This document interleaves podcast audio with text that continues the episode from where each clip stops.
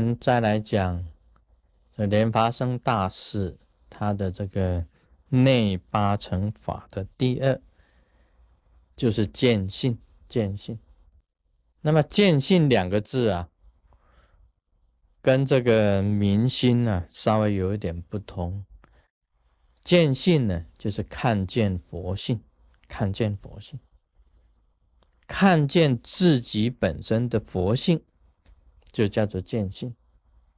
以前有一个弟子啊，他写信给师尊，他就是讲说：“哎呀，师尊呐，我看这个我们的佛报啊，啊真佛报里面看不出有见性的文字啊，希望这个卢师尊啊多写一点这个见性的文字。”另外呢，没有见性的文字啊，要打下来，要拿拿下来，要把见性的文字啊放在真活报上。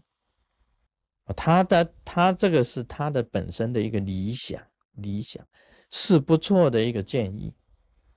但事实上啊，你说没有见性的人如何写见性的文字，这是一个问题呀。我们晓得这个释迦牟尼佛在菩提树下，啊，仰观这个东方明星，是看见佛性，他见性开悟。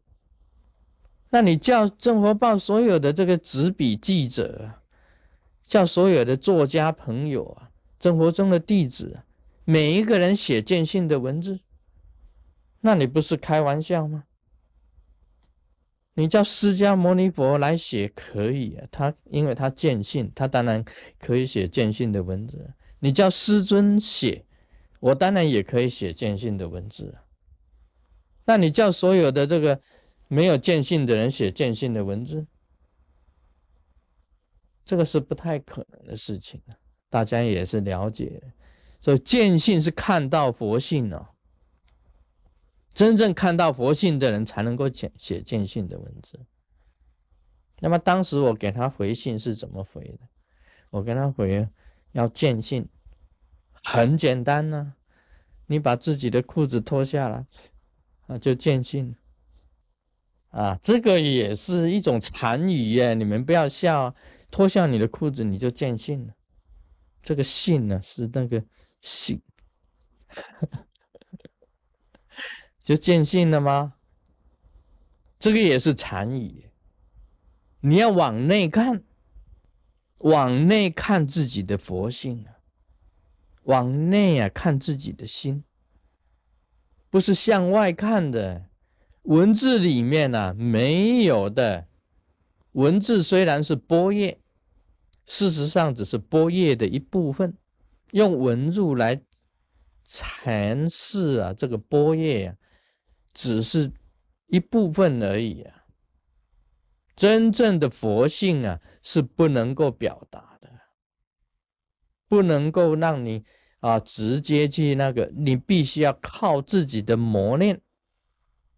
有一天呢，就跟孵小鸡一样啊，孵小鸡在那边啊，一直给它温度、温度、温度、温度，给它温软，它慢慢活起来。有一天就逐破那个壳啊。“哭”的一声啊，他就出来了，这个才叫做见性呢。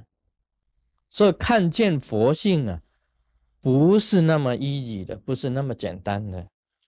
让你能够很清楚明白，你就看见佛性，文字里面就能够显现佛性吗？所以见性的文字是有，不是每一个人都能够写的。你要叫我们每一篇文章都是见性的文字，那么这样子呢，我们中国报就关门啊，中国报就关门了，大家也不要那个了。你要找见性的文字很难，很困难。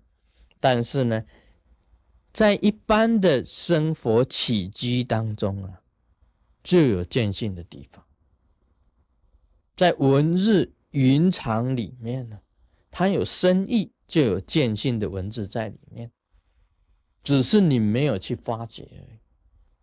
所以这个见性呢，不简单的啊，不是简单的，不是随便说说的。这个莲华生大士当然要显现自己自身的佛性，自己本身的明体，自己的光。那么了解一切，什么是佛？什么是佛？知道了，明白了，这个才叫做见性。所以，并不是说哦。这个希望我们多写一些见性的文字，因为有谁能够写见性的文字呢？有谁能够呢？那么你自己来写好了，你也不一定见性了，因为你问我要大家写见性的文字，表示你根本还没有见性，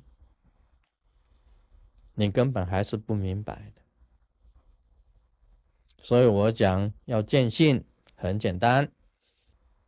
我的意思并不是叫他看那个东西，那叫见性了，不是的。我叫他脱光，脱光的意思就是讲，我前天不是讲了吗？一丝不挂，脱光，一丝不挂，你心呐内在啊赤裸裸的时候，你自心的佛性就会显现了。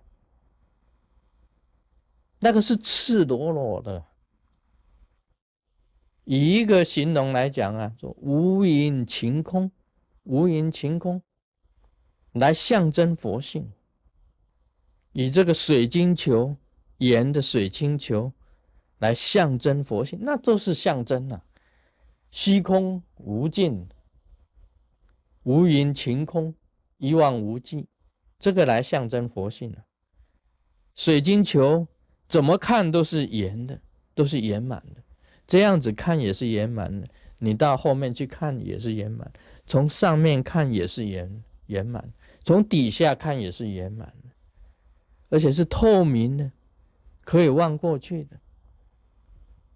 这个来象征啊佛性，是以这个东西来象征佛性，明体呀。明体没有什么可以象征嘛，只好用虚空来象征呢，用水晶球来象征，这个就是佛性。那我们写这个见性的文字，我们每天都写虚空无垠，啊，每天都写呀，水晶球透明，啊，圆圆的圆满呐，好圆满呐，真的很圆满啊，这水晶球好圆满。那只能够你写写无云清空啊，写水晶球。写到最后就没有，我们真活报就关门，就倒闭了。日常生活之中啊，就有，所以见性呢，在日常生活之中，那是一种综合的，一种综合起来的，是圆满的。任何一种事理啊，都是清楚的。所以你睡觉，你也能够见性呢。吃饭你也你也能够见性呢啊，甚至于啊，你上这个厕所你也能够见性了，上厕所也见性。任何生生活啊，日常生活当中都可以的。所以我们讲什么是禅定，跳舞就是禅定啊。什么是唱歌？歌是什么呢？歌就是咒语啊。唱出来的歌声就是咒语，悟啊就是定，这个是很高兴啊，很高深啊，不是很高兴，很高深的见性的文字。Om Mani Padme Hum。